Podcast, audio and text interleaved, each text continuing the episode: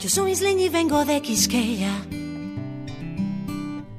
Pero un buen amigo le dice la bella. Y es que mis raíces vienen de esta tierra y pa' que no lo sepa estoy enamorada de ella. Yo soy isleña y vengo de Quisqueya. Y en mi principio llevo su bandera. Y es que no hay cariño una que se parezca y pa' que no lo sepa dónde vaya. Siempre seré de ella. Yo me siento orgulloso de ser dominicano. Yo lo digo con orgullo. Soy dominicano. Tenemos una magia especial que todo el mundo la siente. De gente única. Yo no cambio este país por nada. Para mí es un honor decir que soy de aquí. Yo no cambio mi merengue ni, mi alegría. Nadie se ríe más bonito que un dominicano. Una isla llena de sueños que hace que el que llegue se quiera quedar. Ten fe en tu país. Soy dominicana y me encanta ser de aquí porque no hay un rincón más bonito que Quisqueya para vivir. Soy dominicana y eso me llena el alma y si un día no estoy aquí, voy a cantar pensando en ti.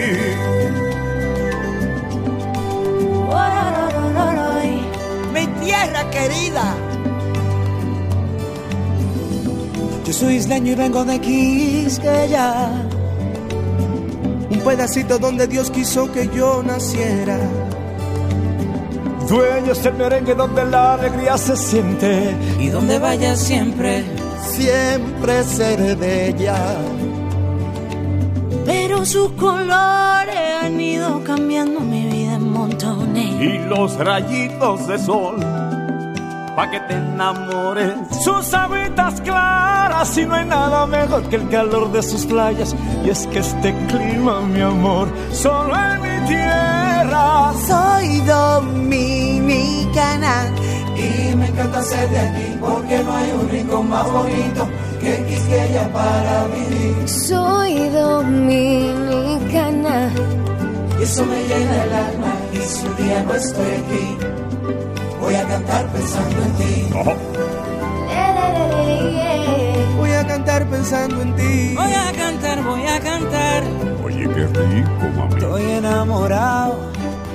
Qué linda es mi tierra. Ay, yo vengo de una tierra llena de colores. De coco fresco, de caña dulce. Que yo soy dominicana, tierra de esperanza, lágrima y ámbar. De coco fresco, de caña dulce.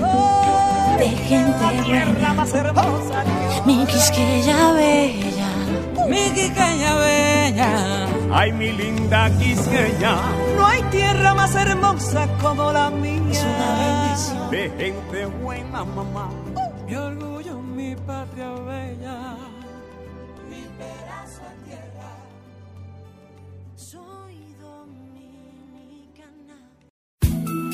Presentamos la revista dominical Dejando Huellas, las marcas que el presente reclama para asegurar una República Dominicana mejor. Dejando Huellas. Dejando Huellas. Muy buenas tardes, apreciados oyentes de su programa La Revista Dominical Dejando Huellas, que se transmite todos los domingos de 3 a 5 de la tarde por esta CDN Radio 92.5 para Santo Domingo Sur y Este y para la región norte 89.7. Recuerde que nos puede sintonizar a través del internet www.cdnradio.com.do, además de www.dejandohuellasfm.net y por las redes sociales en Twitter arroba Dejando Huellas R, en Facebook Dejando Huellas y en Instagram Dejando Huellas Radio. Dejando Huellas, una producción de Honorio Montás, trillando el camino día a día en ruta segura hacia un futuro mejor. Dejando Huellas. Saludos amigos oyentes de su programa Revista Dominical Dejando Huellas.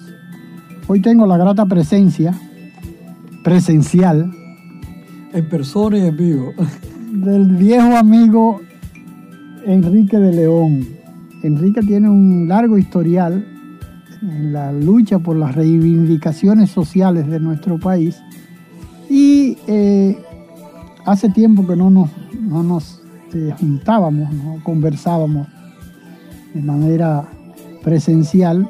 Anteriormente lo hacíamos como consecuencia de la pandemia y de este encierro obligatorio que teníamos todos los dominicanos. Había, lo había entrevistado un par de veces, pero todo esto a, través del teléfono. Pero bueno, hoy lo tengo frente y vamos a hablar de un tema de mucha importancia, de mucha importancia porque en este momento incluso ha habido eh, eh, mucha, eh, ha estado muy en boga lo que es la Asociación Dominicana de Profesores. Conversaba con Enríquez de lo que yo recordaba que fue la fundación de no del primero, no, porque los maestros desde el 1918 iniciaron su, lucha por lograr mejorías en, cuanto a, al desempeño de, su, de una importante función en la sociedad dominicana.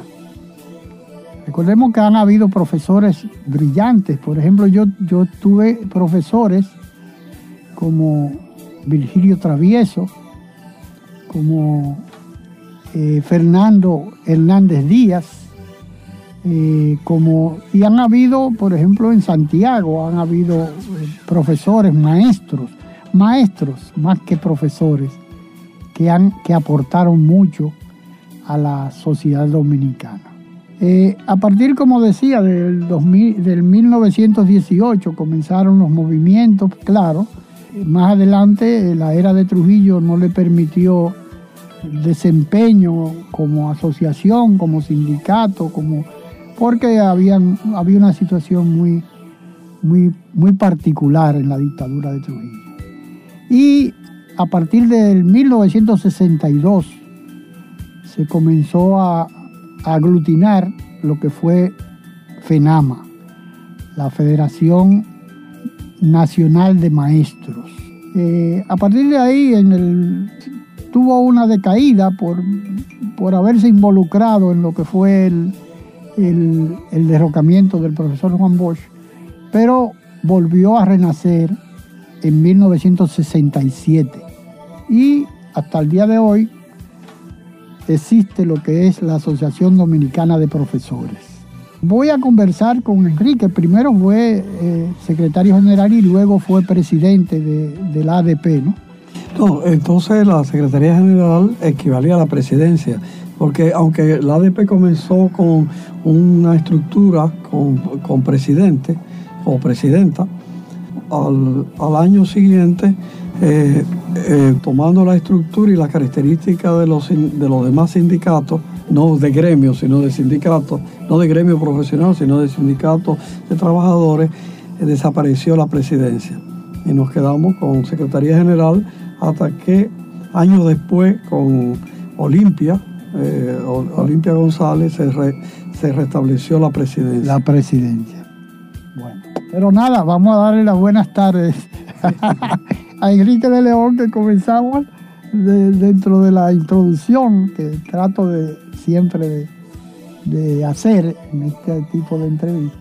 Pero bueno, Enrique, como decía, ha sido secretario general de la ADP, como él explicó, en una época en donde no existía la presidencia, pero para los fines era, era, eran unas funciones eh, ejecutivas de la ADP.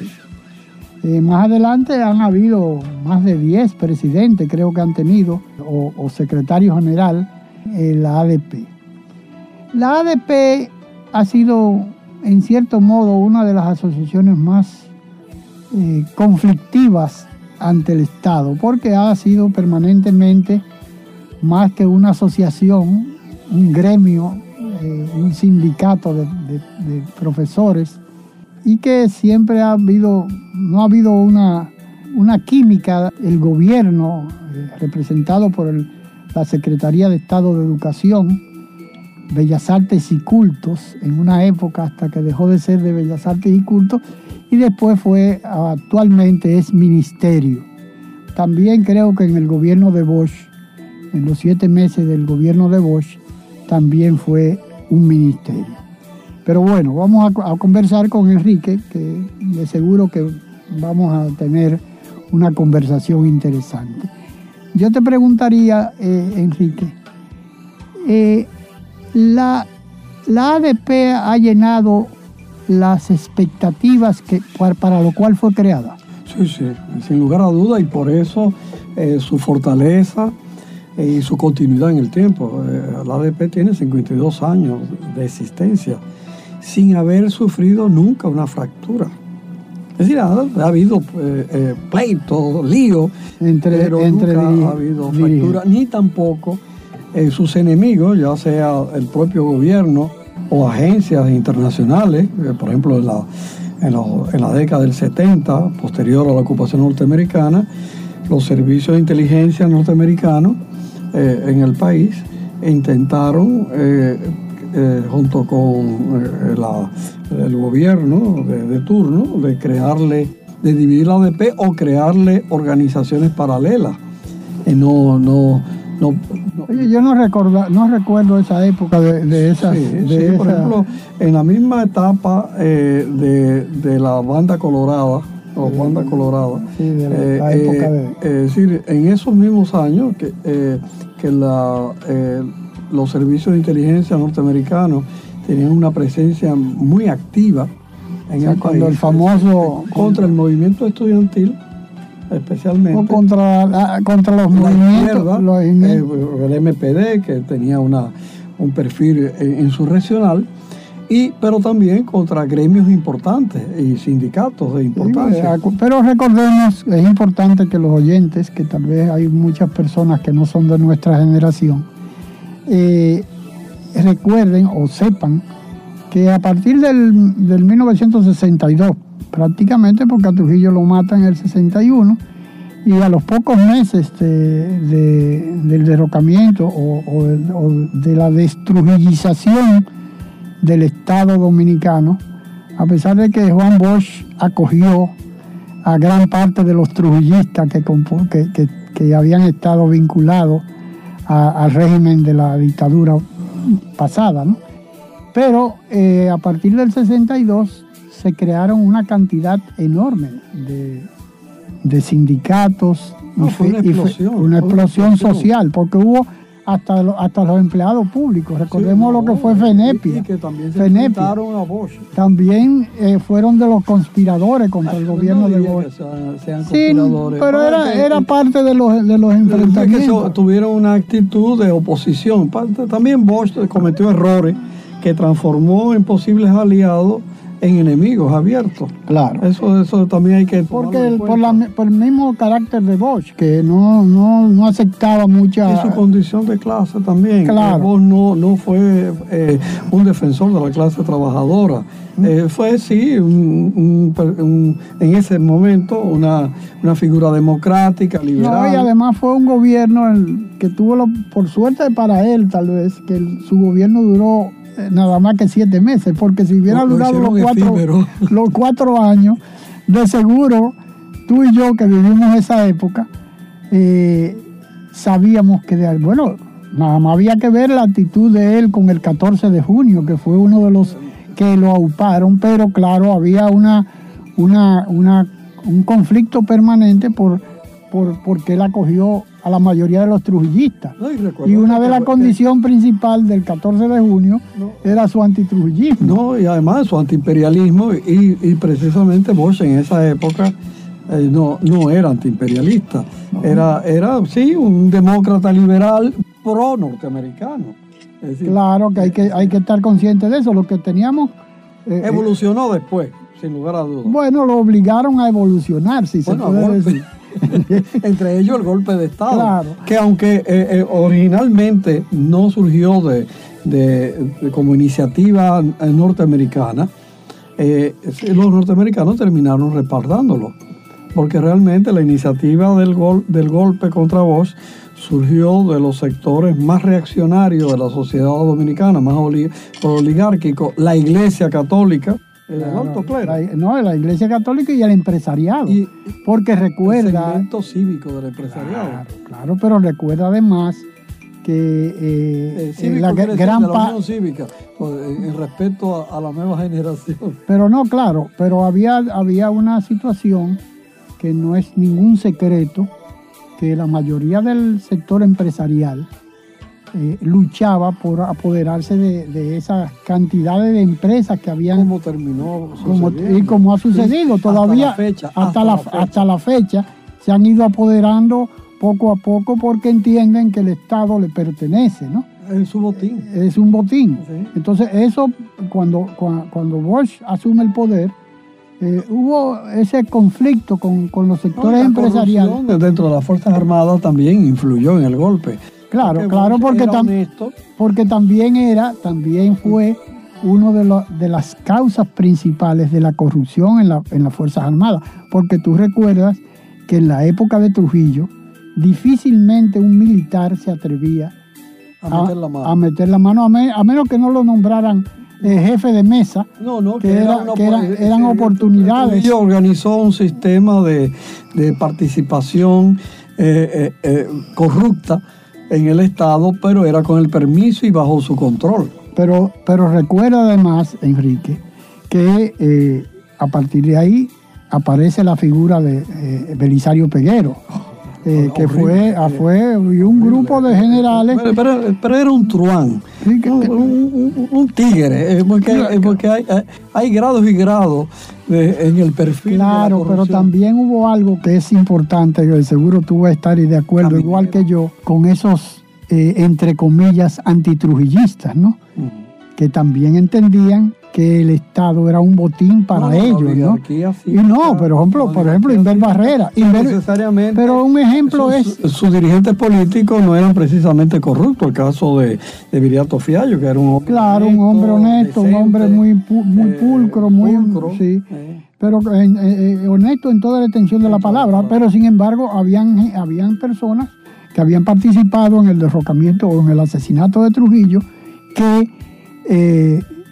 entendían que era el botín le correspondía a ellos. No, ¿no? Y, y, mataron a Trujillo precisamente Pero claro. para, para, que el Estado le sirviera de instrumento para la acumulación primitiva, es decir, la acumulación de, de grandes capitales en manos de ellos. Claro. Es, decir, los Vicini es el mejor ejemplo. No, pero claro, porque los Vicini se, involucra, se involucran. La familia Vicini. La familia, los Vicini en sentido sí, general, porque estamos hablando desde la época de Lili que le prestaban eh, eh, al gobierno y lo cobraban como con tierra y como le daba la gana.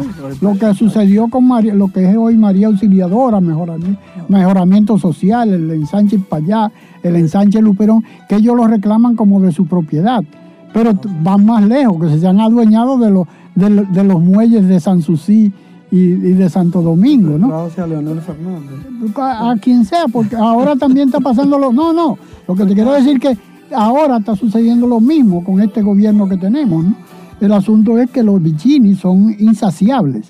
Entonces, ese tipo de, personas, porque él, por ejemplo, se habla de, Gianni Vicini, que, que, supuestamente era, entre comillas, antitrujillista, y que mantuvo y que eh, ayudó a, a los antitrujillistas, y eso, claro, con su finalidad. Pero el gran problema es que hemos tenido malos ejemplos, ¿no? Por ejemplo, Inver Barrera se, se enriqueció a costa de la impunidad el héroe, el héroe nacional, entre sí, comillas, de, de, de, la, quebró hasta la Rosario. Exacto. Y, y, se adueñó de gran parte de, Puerto Plata. Así es. Y, y, así, y si se pone uno a sacar, encontrará eh, enormes cantidades de, de, alacranes en, en, en toda esa, esa Por fortuna. decirlo ¿no? de manera bonita. Claro, ¿no? Pero el gran problema nuestro, tú y yo que hemos vivido, eh, gran parte de lo que fue la, desde la caída de Trujillo. De la larga transición claro. régimen y de toda la a una pseudo democracia y a, la, y a esa esperanza que hemos a, eh, eh, perseguido perseguido y, y hemos tenido la, la, idea de que, de que se iba que todo se iba a marchar eh, yo recuerdo en una oportunidad te cuento esta anécdota porque yo era yo no mi familia y mi mamá y, y, mis hermanos mayores, ¿no? menos Pin y yo, que éramos los más pequeños, pero Pin ya tenía conciencia y era militante de izquierda. Y él iba a casa normalmente, ¿no? Pero tú en esa época no debías tener ni 14 años. ¿Quién? Tú. No, no, yo tenía yo, yo tenía, bueno, entre 14 y, Sí, y yo sé, 16 años, pero. Pin me lleva, tenía- Pin me lleva cuatro años, ya él tenía, ya él estaba en la universidad. Pero eh, él iba a mi casa regularmente porque tenía relaciones con una, una, una muchacha que era hija de Fabio Martich, que era empleado de los Vicini, del ingenio CAI, era administrador del ingenio CAI. Y la- la- una de sus hijas tenía 21 hijos cuando murió. Heredó una de las casas muy cercana a la mía y Donald iba detrás de ella, pero ella vivía metida en mi casa porque no conocía a nadie en el, en el sector donde vivía, ¿no? donde vivíamos. Pero él iba todos los días a las 6 de la tarde. Y comenzó en el 56, 55, 56 por ahí, hasta diciembre del 64, que se había eh, elaborado un plan para asesinarlo en mi casa.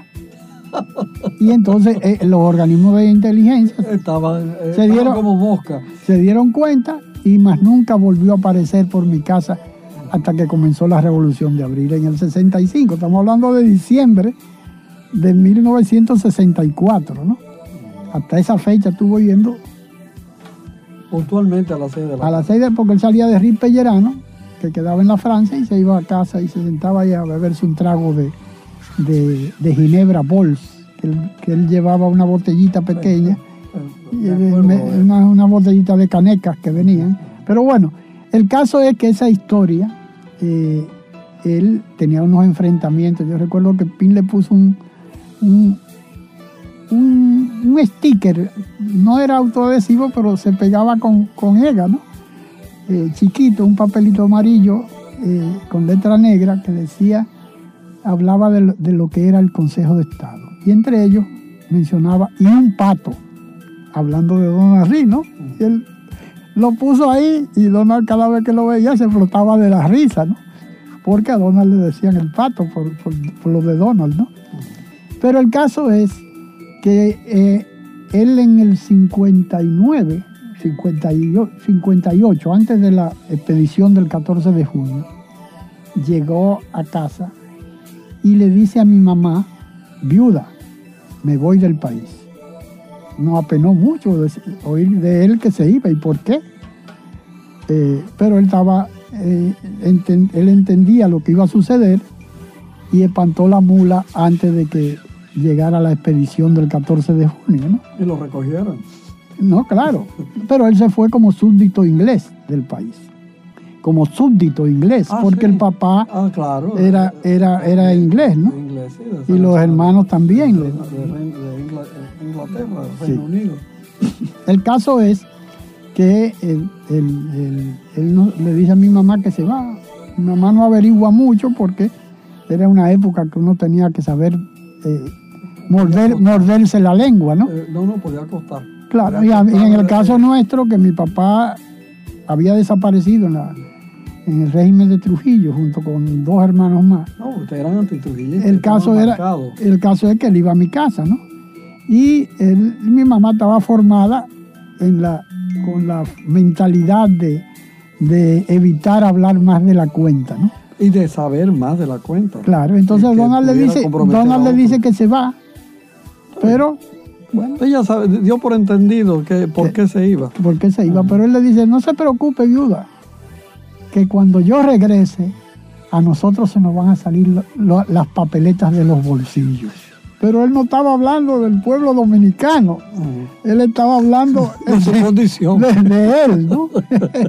y eso sucedió con los antitrujillistas, la gran mayoría, los que tuvieron la oportunidad de dirigir el cambio, de la transición que tú acabas de mencionar, eh, casi todos terminaron siendo, porque se adueñaron de las 52 empresas de Trujillo, se, se convirtieron en, en un gran poder, ¿no? No, y Pero así- además de así eso, ha seguido el proceso hasta ahora. Ahora con bajo el fideicomiso, y, las APP, y las APP, que, es otra modalidad, otra, otra, otra modalidad nueva sí, sí, sí, de adueñarse. o, antes con, con Leonel, la, la capitalización de, las empresas públicas. Claro con la capitalización del, del 96, que fue otro asalto al, Estado, pero que nosotros... La oligarquía acumulando, acumulando. y el sector privado, el sector privado, el sector político, eh, que porque realmente eso es lo, lamentable.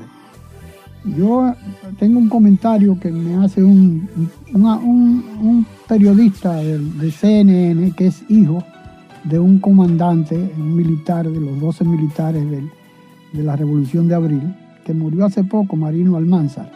Y el hijo me hace un comentario y me habla eh, en esta oportunidad del enriquecimiento de los políticos dominicanos y de cómo llegan al Congreso Nacional a comprar impunidad en base al dinero del narcotráfico.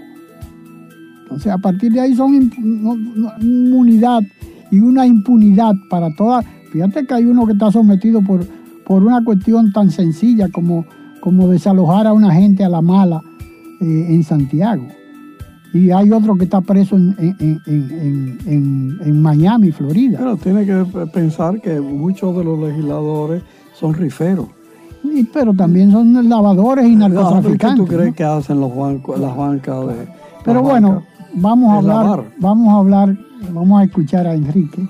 no, todas, para no, ofender a inocentes, pero. No, claro, claro, pero hay una, la gran mayoría. pero, pero mira, eh, Enrique, lo lamentable es que tú y yo hemos vivido, hemos vivido como las memorias de Pablo Neruda, ¿no?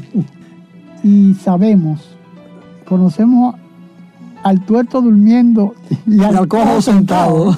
Entonces uno sabe qué es lo que ha pasado en este país esa transformación económica y todo esto que hemos vivido. Lamentablemente uno tiene una gran amargura y se irá de este mundo con la gran amargura de no haber logrado lo que uno aspiró. Por lo menos todo lo, que, o una buena parte de lo que aspirábamos. Y tenerlo que legar a, nuestros hijos y nietos. Claro. Pero nada, vamos eh, eh, a esperar que Enrique nos hable un poco de lo que fue los inicios de la ADP, que está tan en boga ahora mismo con, paros y demandas de aumentos salariales, que ha sido una constante en lo que ha sido... exacto, de la ADP y de FENAMA también. Es que eh, la naturaleza combativa de, las organizaciones del magisterio, del personal docente o de los trabajadores de la enseñanza, eh, la base de esa combatividad es que eh, eh, fue un segmento de los trabajadores muy mal remunerados y con condiciones de vida muy difíciles. A, pesar de, ser los hacedores del futuro del país. entonces, ese, los maestros eh, teniendo muy, eh, condiciones muy difíciles eh, de, vida, niveles de, vida y laborales muy, muy difíciles, por su condición intelectual, tienen la posibilidad de tener idea de lo que, de, la sociedad y de, de, lo que es la justicia social, ¿no? Entonces, y además jóvenes, los maestros eh, es, un, gremio, es un grupo social que está compuesto eh, desde hace mucho tiempo con mucha renovación de gente joven. Entonces la, combatividad de la, del ADP, como de FENAMA, de la Federación Nacional de Maestros, anterior a, la ADP, se debe a la condición social de los, de los docentes, de los maestros. Es decir, pertenece eh, bajo ingreso, alta explotación y, a la vez acceso al conocimiento, porque son, son intelectuales, es decir, eh, aunque son trabajadores, no, leen, tienen que estudiar, dependen de un título también finalmente para, para ejercer la profesión. Es decir, eh, y eso detonó desde, desde el inicio de FENAMA y después en la ADP una incesante lucha de los, de los maestros y maestras, del personal docente, por obtener condiciones laborales y de vida que estuvieran de acord, estuviesen eh, acorde con los aportes que brinda ese segmento social eh, a, la, a, la, nación. Entonces, eh, fue una, por lo menos en la vida, tanto de FENAMA como del ADP, fue un, un ascenso a base de la lucha, de las reivindicaciones obtenidas, a base de la, de la movilización. También hay que tomar en cuenta que el ADP, eh, digo, los maestros son muchos.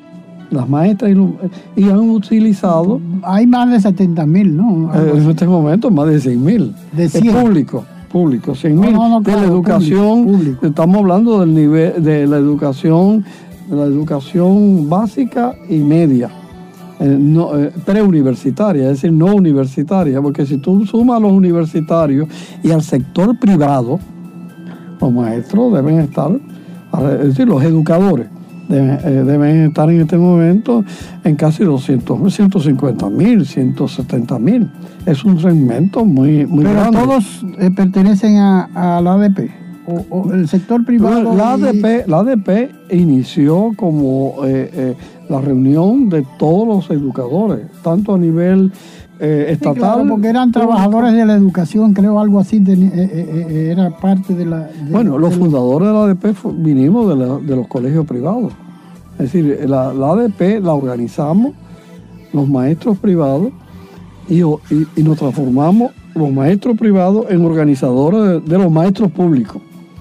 Y después... Perdón, porque tú te iniciaste en la educación privada. Privada, sí, sí, siendo un muchacho. Eh, eh, porque era así. Eh, y además en, el sector de los colegios privados que mejor pagaban, que eran los colegios católicos de clase media alta, ¿no? en, además, la ADP nació un colegio de clase media alta, que es San Luis Gonzaga, que ya desapareció. Me dirigía entonces doña Fabiola de Catrén, que fue antitrujillista también. y vinculado a la Unión Cívica. Entonces, eh, la ADP surge ahí.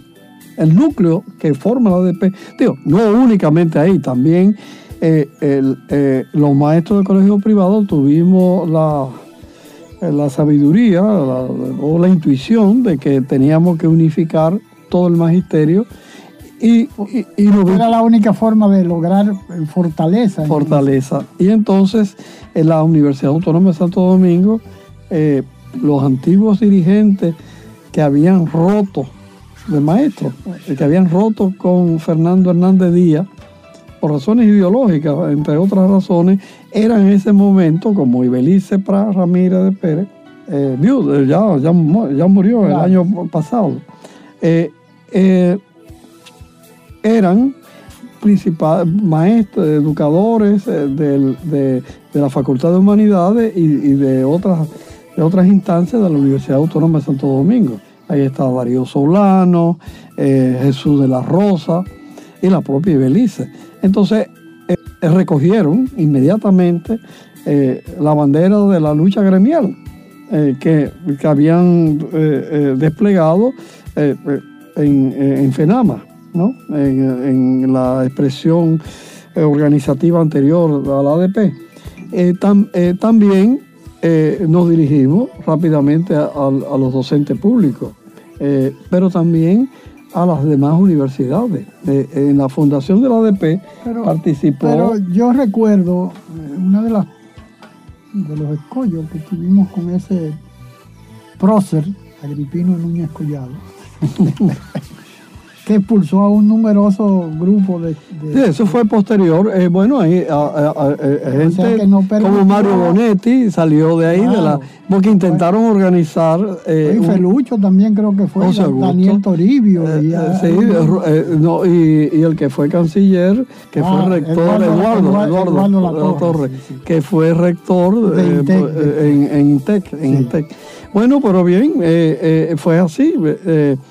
Pero eh, la ADP nació como eh, el gremio, el sindicato de, toda de, todos los educadores, de todos los sectores eh, de la educación. y, siempre, y nació, en parte, esa fue la impronta que, que, que, impusimos los maestros de colegio privado, el carácter sindical. Porque que, que importaba las características de ver al, empleador como eh, patrón, como, como empleador. Porque hay una situación, Enrique, que es tal vez una experiencia eh, que la ADP lucha contra el Estado. Y a veces uno piensa que la lucha se encamina a tomar la rectoría de la educación nacional por todos los enfrentamientos que ha tenido con diferentes eh, secretarios de Estado y ministros. Pero, hay que decir que todos esos enfrentamientos fueron justos por parte de la ADP. Bueno, pero ha, habido muchos desenfrenos. Tenía razón. Ha habido muchos desenfrenos porque se ha, se ha relajado mucho, para, desde mi punto de vista. Eh, es igual como en una época la, la, eh, la, la AMD, que ahora es Colegio médico dominicano, pero en una época la MD cada, cada tres meses hacía una huelga y quienes pagaban la consecuencia. En la época de Tati. Eh, eh, no, no, pero el problema era. El problema, eh, tuvo una presidencia muy combativa, muy activa y en cierta manera dejó esa herencia de, Guzmán, Tati, Tati Guzmán Marcelino. de Marcelino. Marcelino. Y, ¿Es de Marcelino no, o Es Marcelino. De Marcelino. Es del doctor él ya esposo sí, que fue rector de, la Universidad Autónoma de Santo Domingo. Un hombre tan pacífico. Sí, porque es lo que, es lo que es psiquiatra, psiquiatra, ¿no? Pero, no pudo tranquilizarlo. no, no, pero se, se, trata de, de, de, de, dos ámbitos distintos. pero el caso es que eh, eh, bueno. Fernando, Fernando, se llamaba Fernando. Fernando, sí, eh, o se llama, porque está, están vivos ambos y gozando de buena salud los dos. Aparentemente, ¿no? que se sepa. Pero el caso es que ha habido, por ejemplo, como el, el, actual, el actual, no, el anterior, que, que se tranquilizó mucho en el, en el periodo pasado de la presidencia de él, en, eh, como le decían, que le decían como el muñequito este que entonces, de los, de los, del gremio, de la AMD, del, colegio. Colegio Médico Dominicano. Eh, el ante, no, no, no, no, el anterior. También, que el actual, ahora también tuvo una época muy, muy combativa, ¿no? Pero, el, anterior, pero el caso es que los médicos han tenido también esa experiencia ante la sociedad, porque además eh, la comparación la hago porque en el caso de las huelgas de los, de los maestros, de los profesores, eh, ha habido mucha ligereza a veces en convocar a... Porque quien paga las consecuencias es el pueblo humilde, no es el que está en los colegios privados, ¿no? Porque eh, hablaba yo con un educador... Aunque la ADP nació defendiendo el derecho de, de los de la educación de los, de los niños, eh, sobre todo de, los, más pobres. Y por eso los profesores de colegios privados cerramos los colegios hasta que Balaguer, en el año 70, abriera eh, eh, las escuelas porque la había cerrado y había ocupado, cerrado y ocupado, la, universidad. La, que era la primera reelección, la primera reelección de Balaguer. La cuestión de Tácito, Perdomo Robles, tú recuerdas que, sí, que, fue, que duró un poquito de, lo de Tácito fue un poquito fue cuando, después. cuando mataron a, a, a, Sagrario Rey. Exacto.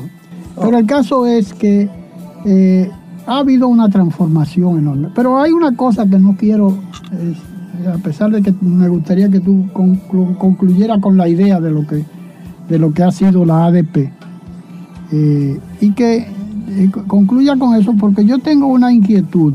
Tú tal vez cuando tú te formaste, no sé dónde tú estudiaste, pero yo estudié, yo, yo comencé en el colegio salesiano en la San Juan Bosco, en lo que era Pepillo, Ay, que usted, Pepillo de Salcedo. Usted era... Pepillo Salcedo. Yo comencé en la... de origen de Don Bosco. Sí, de los salesianos. don Bosco se le puso después cuando, sí, los cuando, Trujillo y, la iglesia pelearon. Entonces, El Trujillo expulsó y, y, persiguió a, los, el, el, el arzobispo de Santo Domingo era trujillista, que era Monseñor Pitini. Monseñor Pitini fue un, un, apoyador de Trujillo. Y consiguió muchas cosas claro, para la iglesia, muchos la bienes, hay que claro. decirlo, que no fue, no fue un apoyo gratuito. No, claro, el concordato. Y, y el concordato eh, eh, plasmó de manera jurídica eh, en un contrato internacional, un acuerdo internacional, sí. lo que Pitini. Eh, los galones que había conseguido Pitini con Trujillo. Eh, con Trujillo. Pero el caso es que después yo estuve en, en la Escuela República Dominicana, después me fui a un colegio privado, a la Academia Blanchard, y terminé eh, en, la, en, el Juan Pablo Duarte, ¿no? en la época eh, de mucha tensión, en la época de, de eh, León Tebrea. Ah, no, León, de, sí, de, que era de, de presi eh, presidente o jefe de la UNER. Secretario general. De la UER, UER, UER, UER, UER, UER. Igual que Ramón. Y tú eres contemporáneo de... Igual que Ramón. Entonces, entonces Ramón peleamos tú y yo, porque yo era social cristiano de la JRC. Tú eras social pistola. social pistola, así es.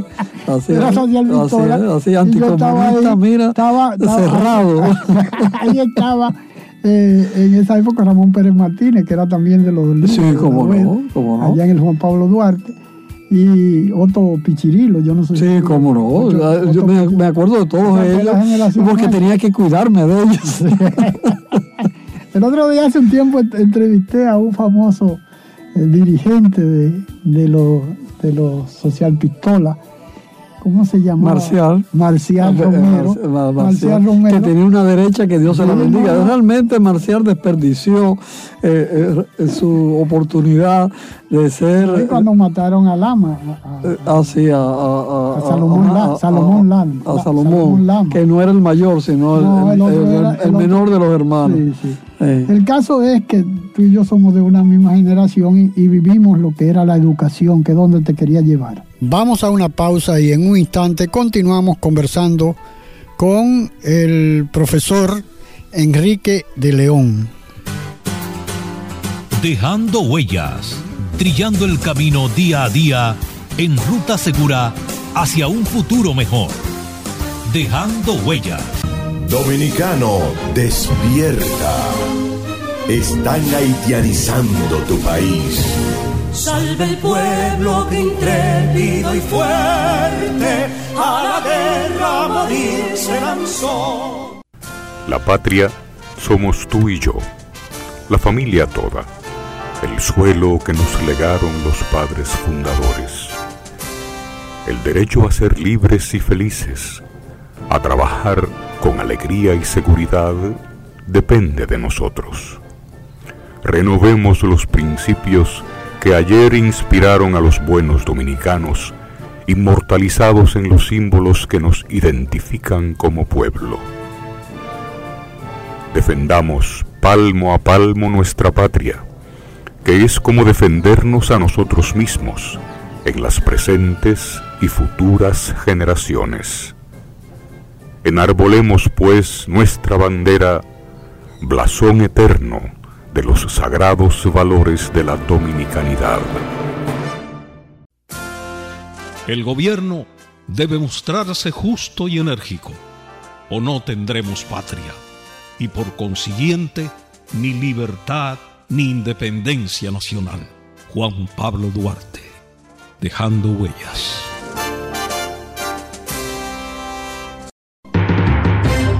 Dejando huellas las marcas que el presente reclama para asegurar una República Dominicana mejor. Dejando huellas.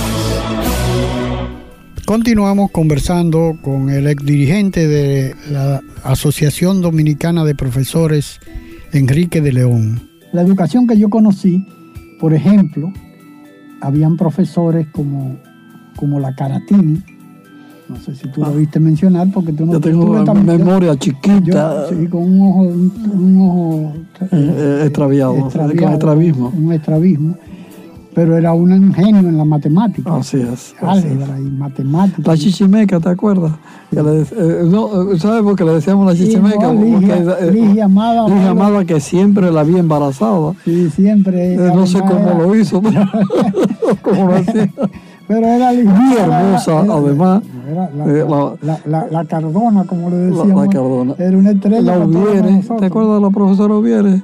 Ah, la Ubiere también. Que daba gramática, y tenía otra hermana que no me acuerdo. sí, yo la, yo la recuerdo muy bien. Pero el caso es que... Y los traviesos, los hermanos ah, bueno, traviesos. Sí, era, uno era inspector de pasillo. Represivo. Sí. bueno, era, era necesario ser represivo. era... una época muy difícil que alcatrapaban brincando la verja para irse o para entrar al Pero mira, ellos también introdujeron, los hermanos traviesos, el, el baloncesto. Claro. Eh, como una disciplina escolar. Virgilio Travieso Soto, que fue, bueno, tiene el nombre el, pabellón de, baloncesto. Pero eh, eh, también fue en una época necesaria la mano dura. No, porque, mano dura porque fue en una época donde se relajó mucho la disciplina. Y donde yo quería llevar, antes de, que terminemos, es que tú debes recordar que antes habían profesores que tenían, que eran maestros. Eran maestros, más que profesores, porque no solamente impartían una sola materia, habían profesores que te daban hasta tres materias, ¿no?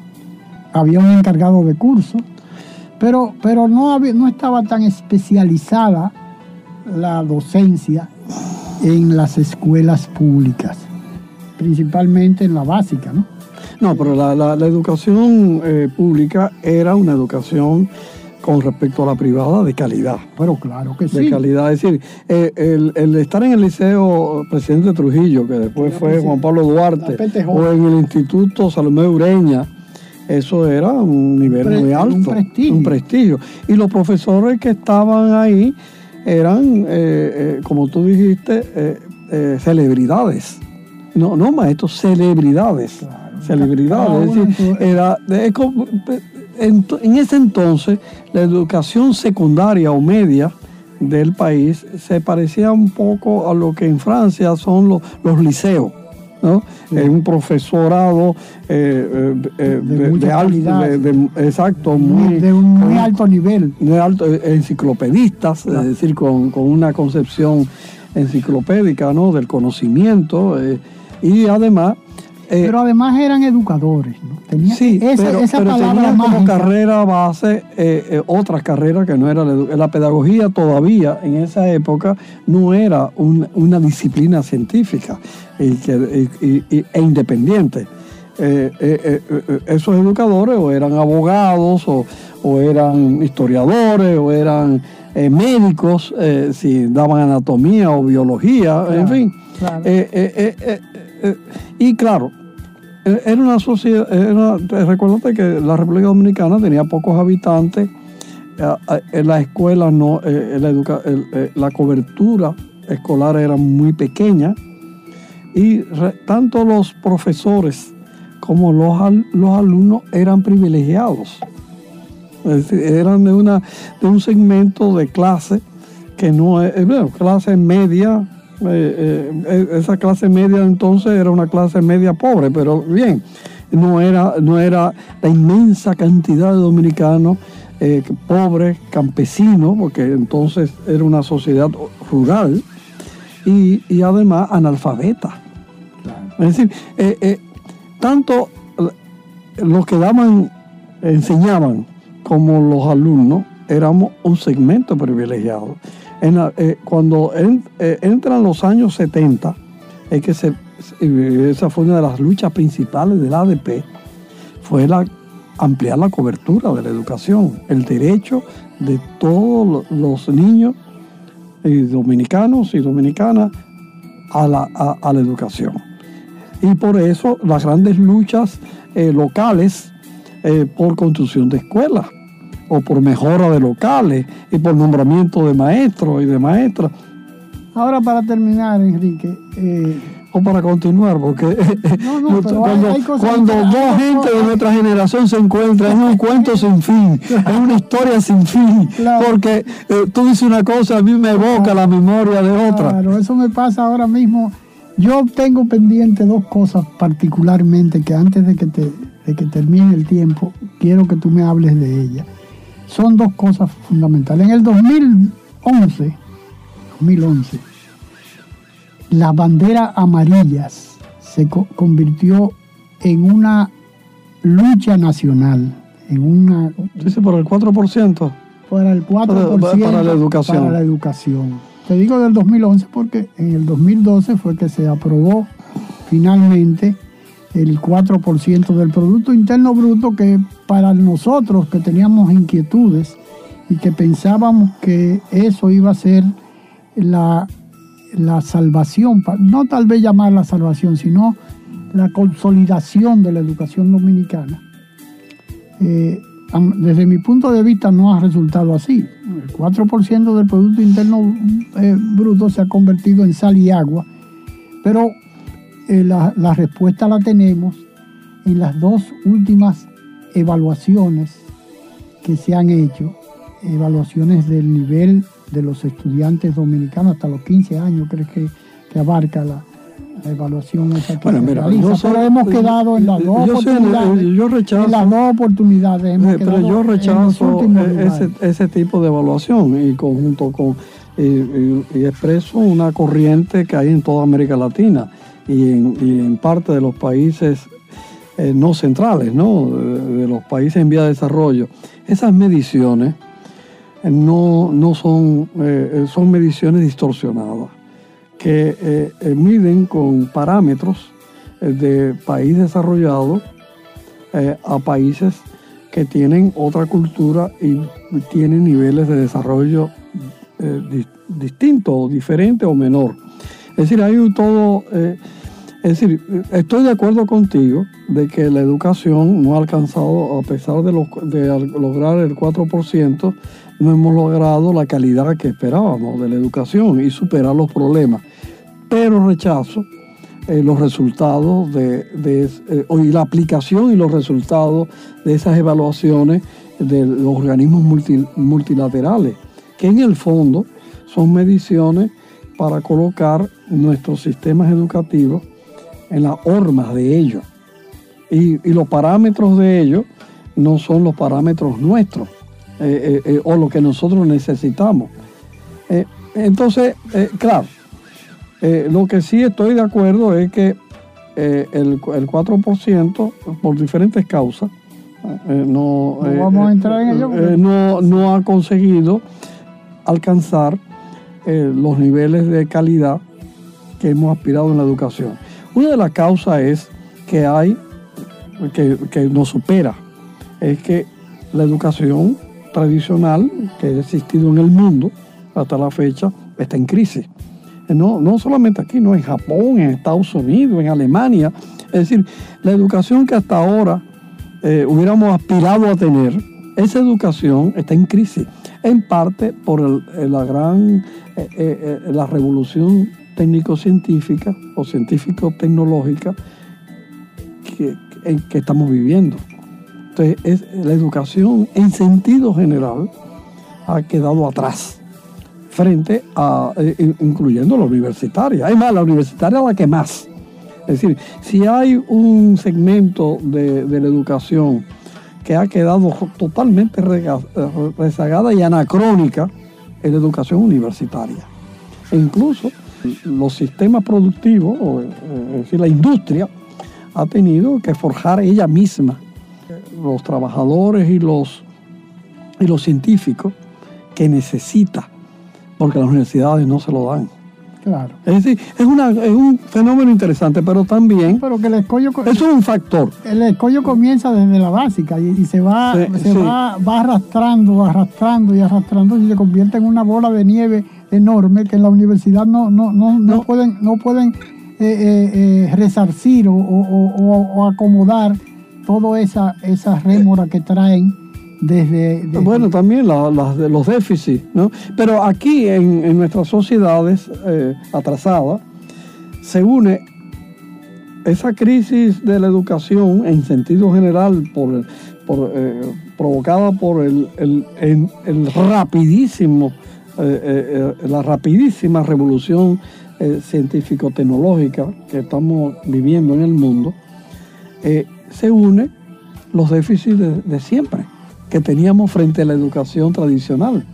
Es decir, pero también hay que pensar que la gran inversión que se ha hecho para producir calidad en los docentes, porque la, la calidad de la educación depende de la calidad de los docentes.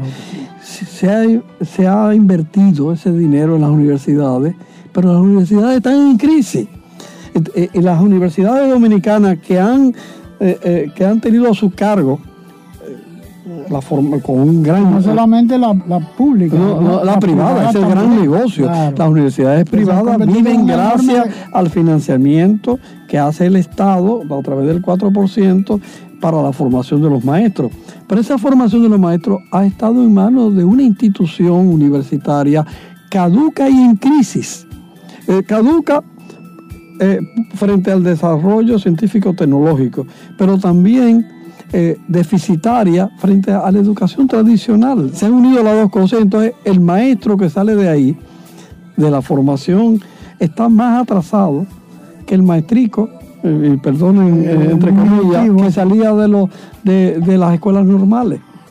Es decir, porque al menos el, profesor, de, eh, el maestro que salía de las escuelas normales... Porque es bueno, perdón, Enrique, para que los oyentes tengan una idea, cuando tú hablas de escuelas normales era, era porque anteriormente los profesores, los maestros salían de las escuelas normales, que eran Salomé Ureña, por ejemplo, la Salomé Ureña. que, salieron, por ejemplo, el, gran, el gran impulsador eh, eh, de la promotor de, de las escuelas de, las escuelas normales fue Eugenio María de Hostos. Eugenio María de Hostos, que es la escuela hostosiana, que tú recuerdas. Muy avanzado uno, uno de los enfrentamientos que tuvimos tú y yo, tú del lado de los social pistolas y yo del lado. Ah, sí, claro. Ahí por la educación laica. No, lo que pasa es que Bosch disfrazó la educación laica con la educación ostosiana. Así es. Que era la, eh, eh, eh, ahí fue que comenzó el primer, la primera objeción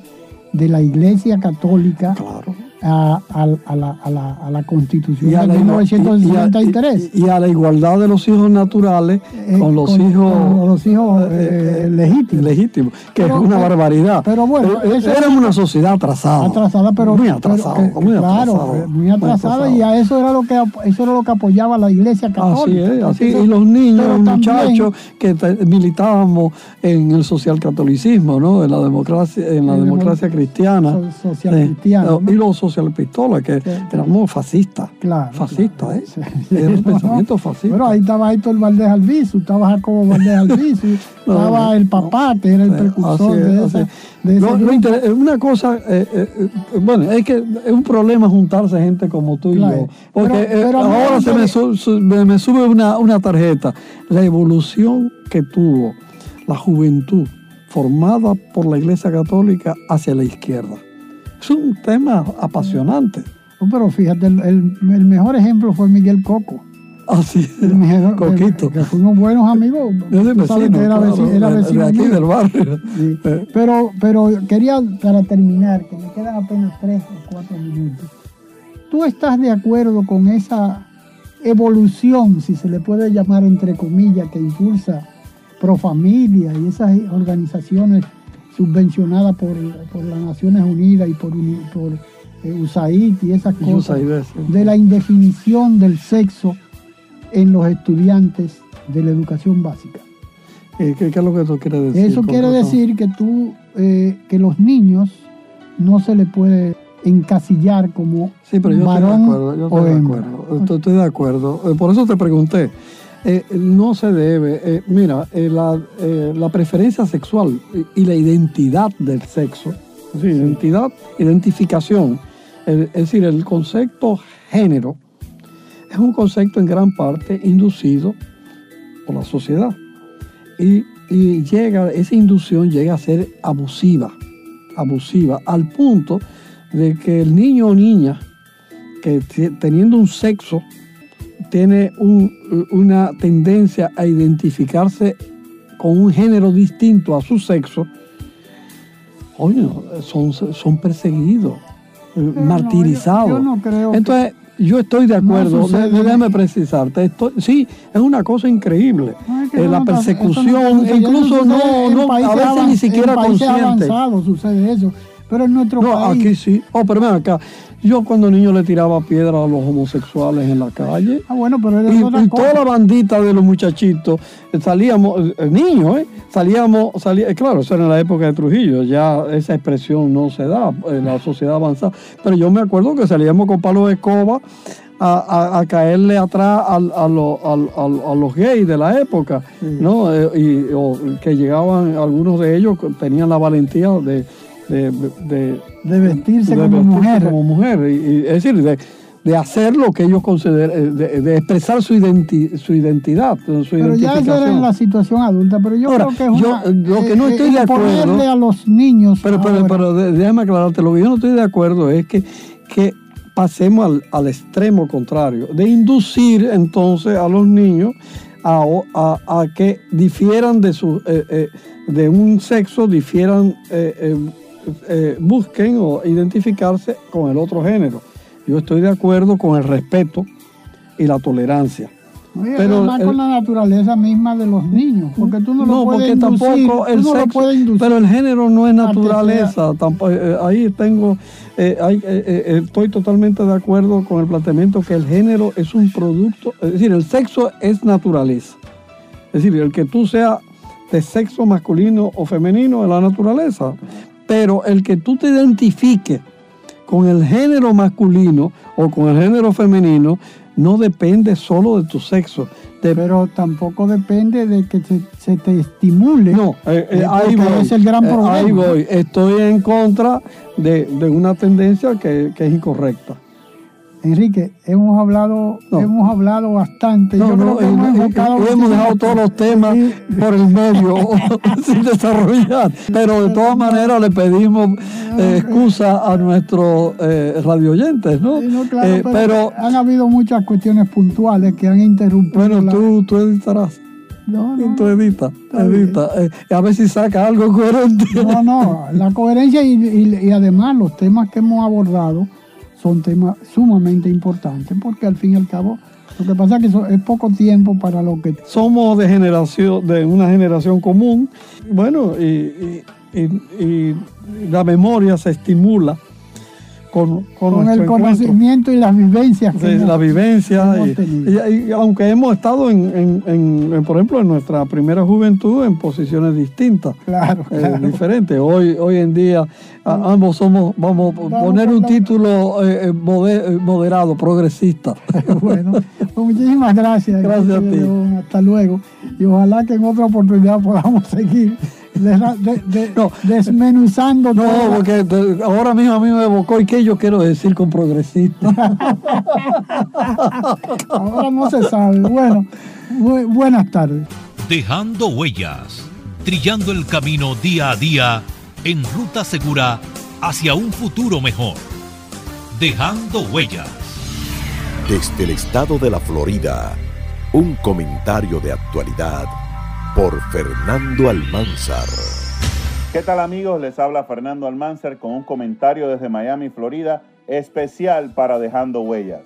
Hay noticias que duelen compartir, especialmente cuando empañan la imagen del lugar en donde uno nació. Sin embargo, ocultar la realidad es como querer tapar el sol con un dedo. Y, cuando se habla de tráfico de drogas, República Dominicana en los últimos años se ha convertido en un protagonista de la región del Caribe. El consumo de drogas en Quisqueya hoy está por las nubes y presente en todos los estratos sociales. Recuerdo que en la década de los 80, cuando yo era adolescente, ya había drogas en Santo Domingo, pero en aquella época el consumo era exclusivo para algunos artistas y los hijos de los ricos. En ese entonces, solamente personas con billete y mucho billete tenían acceso a las drogas.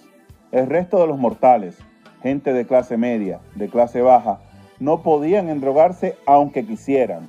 Para conseguir marihuana, cocaína o pastillas para ponerse high, se necesitaba dinero y punto. Además, cuando se sabía que alguien o que el hijo de alguien estaba consumiendo drogas, automáticamente quedaba socialmente fichado, desprestigiado, se le declaraba persona no grata y se convertía en alguien con quien uno no podía relacionarse por más estrecha que fuera la amistad. En la actualidad, la historia es muy diferente. Hoy las drogas, además de estar presentes en las urbanizaciones de la clase alta, se encuentran con facilidad en los barrios, entre los pobres, en escuelas públicas y colegios privados. Son abiertamente consumidas por músicos, cantantes, políticos y hasta por jueces y miembros del Congreso Nacional, poniendo bien claro que hay sectores de la sociedad dominicana completamente podridos por la tangible presencia de las drogas. Hay quienes culpan a los dominicanos repatriados desde Estados Unidos el haber fomentado el tráfico y consumo de drogas en el país. Y no dudo que muchos, tras cumplir sus condenas criminales en cárceles estadounidenses, hayan regresado a su tierra natal a continuar sus negocios ilícitos de drogas. Pero esto no explica el hecho de que por años República Dominicana se ha solidificado como un puente para el narcotráfico. Cada vez con más frecuencia, el país caribeño sirve de trampolín para rebotar la droga proveniente de México, Centro y Suramérica, que eventualmente es distribuida en Estados Unidos y países de la Unión Europea. Esta semana, por ejemplo, la Dirección Nacional de Control de Drogas, DNCD, anunció que en los primeros tres meses de 2022, en República Dominicana se incautó una cifra récord de 7 mil kilogramos solo de cocaína. Dicha cantidad es alarmante si consideramos que, según el Centro de Información y Coordinación Conjunta, en el periodo de 20 meses entre agosto de 2020 y abril de este año, en el país fueron incautados 34 mil kilos de esa droga. La DNCD asegura estar trabajando junto a las Fuerzas Armadas, la Policía Nacional, la Procuraduría General de la República y múltiples agencias de inteligencia para hacerle frente al crimen organizado y frenar la entrada y distribución ilegal de drogas a suelo quisqueyano. Y, para ser justos, las autoridades dominicanas sí se han anotado algunos goles en esta batalla contra las drogas. A principios de semana, la DNCD anunció los frutos de un operativo en el puerto Caucedo, en el que encontraron unos 1.129 paquetes de drogas, presumiblemente cocaína. Esta droga, según los investigadores, viajaba escondida en el interior de 33 bultos que estaban camuflados con cinta adhesiva en un cargamento de zapatos y que sería embarcado al puerto de Rotterdam, la segunda ciudad más poblada de Países Bajos. Esa misma entidad anunció en febrero la incautación de 868 kilos de cocaína en operativos realizados en las provincias de Barahona y La Altagracia, así como el hallazgo de 14 kilos escondidos en una maleta abandonada por un empleado en el área de abordaje del Aeropuerto Internacional de Punta Cana. La realidad es que este no es un problema nuevo. Gobiernos vienen y gobiernos van y nadie logra mitigar el problema de las drogas en República Dominicana. Un informe publicado en octubre de 2017 por la Administración para el Control de Drogas de Estados Unidos, DEA, calificó a República Dominicana como el principal puente de tráfico de drogas en el Caribe. El reporte de 182 páginas, titulado Evaluación Nacional de la Amenaza de la Droga de 2017, resaltó además que los narcos dominicanos lideran el tráfico de cocaína, heroína, fentalino, marihuana y otras drogas sintéticas en los estados de la costa este de Estados Unidos. Está más que documentado que las bandas dominicanas de narcos se nutren de suplidores mexicanos, colombianos y venezolanos, y que parte de la droga que llega a Estados Unidos viene a través de mulas, personas que entran por los aeropuertos del país con pequeñas cantidades de droga escondida en sus cuerpos. La droga también es ocultada en cargamentos de alimentos, flores y bienes, y también es transportada en lanchas rápidas que intentan burlar a las autoridades dominicanas y estadounidenses que monitorean constantemente las aguas del Mar Caribe, el Océano Atlántico y el Estrecho de Florida. Esta semana, por ejemplo, el Servicio de Guardacostas de Estados Unidos incautó un cargamento de mil kilos de cocaína con un valor de calle de 20 millones de dólares. Esta droga estaba escondido en 33 fardos y era transportada por una embarcación de 35 pies de eslora hacia el pueblo de Aguadilla, en la costa occidental de Puerto Rico. Los dos tripulantes, ambos de origen dominicano, fueron arrestados en la escena. Pero quizás el punto que más me preocupa y que no he tocado es el del turismo. Esta presencia de drogas ilegales en República Dominicana poco a poco está convirtiéndose en un atractivo turístico para extranjeros que eligen a nuestro país como destino de vacacionar solamente con la intención de consumir drogas. Este servidor, por ejemplo, hace muchos años decidió no ir de vacaciones a la isla caribeña de Jamaica, porque tan pronto uno sale del aeropuerto o del puerto si llega en barco, los turistas son acusados por vendedores de marihuana, cocaína y otras drogas ilícitas en precios de oferta para que uno supuestamente disfrute mejor sus vacaciones. Gobierno dominicano, es momento de hacerle frente al problema de las drogas, porque si no se intensifica la batalla, si no se frena el tráfico y el consumo de drogas allí, nuestro país podría convertirse en una nueva Jamaica.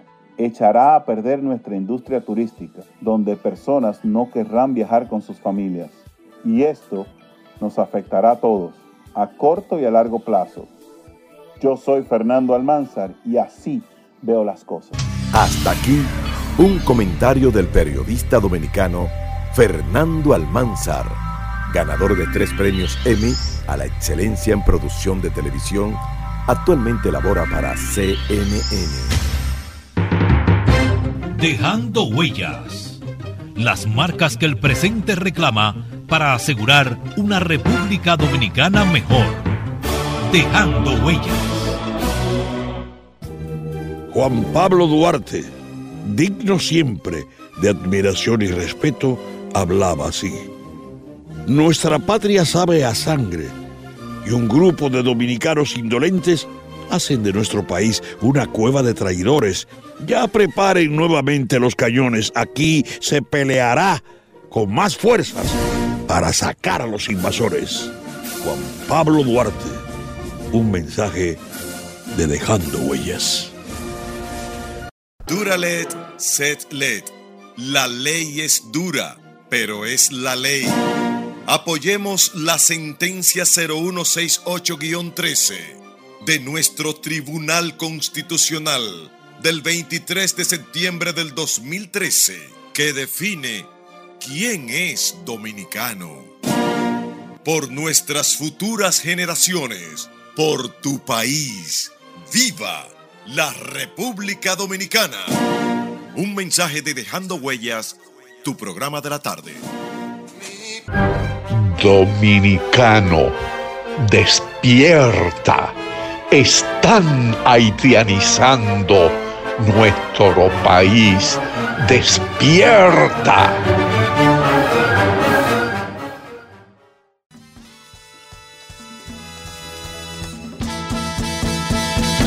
Me llaman Johnny Ventura, nacido y criado en Quisqueya, que para mí es la más bella tierra que ha dado natura. Tradición, su cultura, es la de los antillanos. Soy latinoamericano y llevo dentro el orgullo que entre su gente me incluyo porque soy dominicano el sol, la brisa y el mar, con suave alfombra de arena, de mi patria es una escena que el cielo nos quiso dar y se puede disfrutar, porque aquí siempre es verano y adorar como cristiano.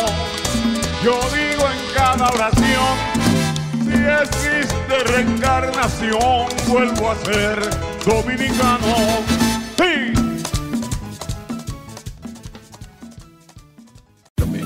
Agradeciendo haber estado con nosotros, se despide de ustedes Dejando Huellas, esperando poder contar con su audiencia en un programa más de la revista dominical Dejando Huellas, bajo la dirección y producción de Honorio Montaz.